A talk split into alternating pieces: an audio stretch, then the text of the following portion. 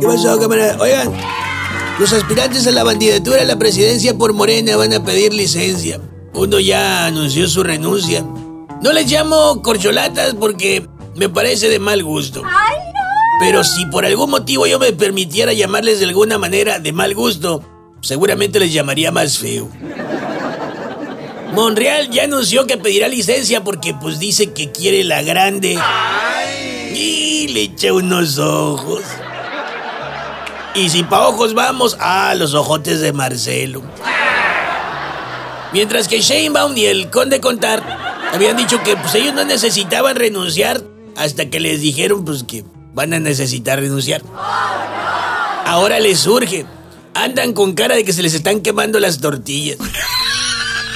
¿Querían pleito?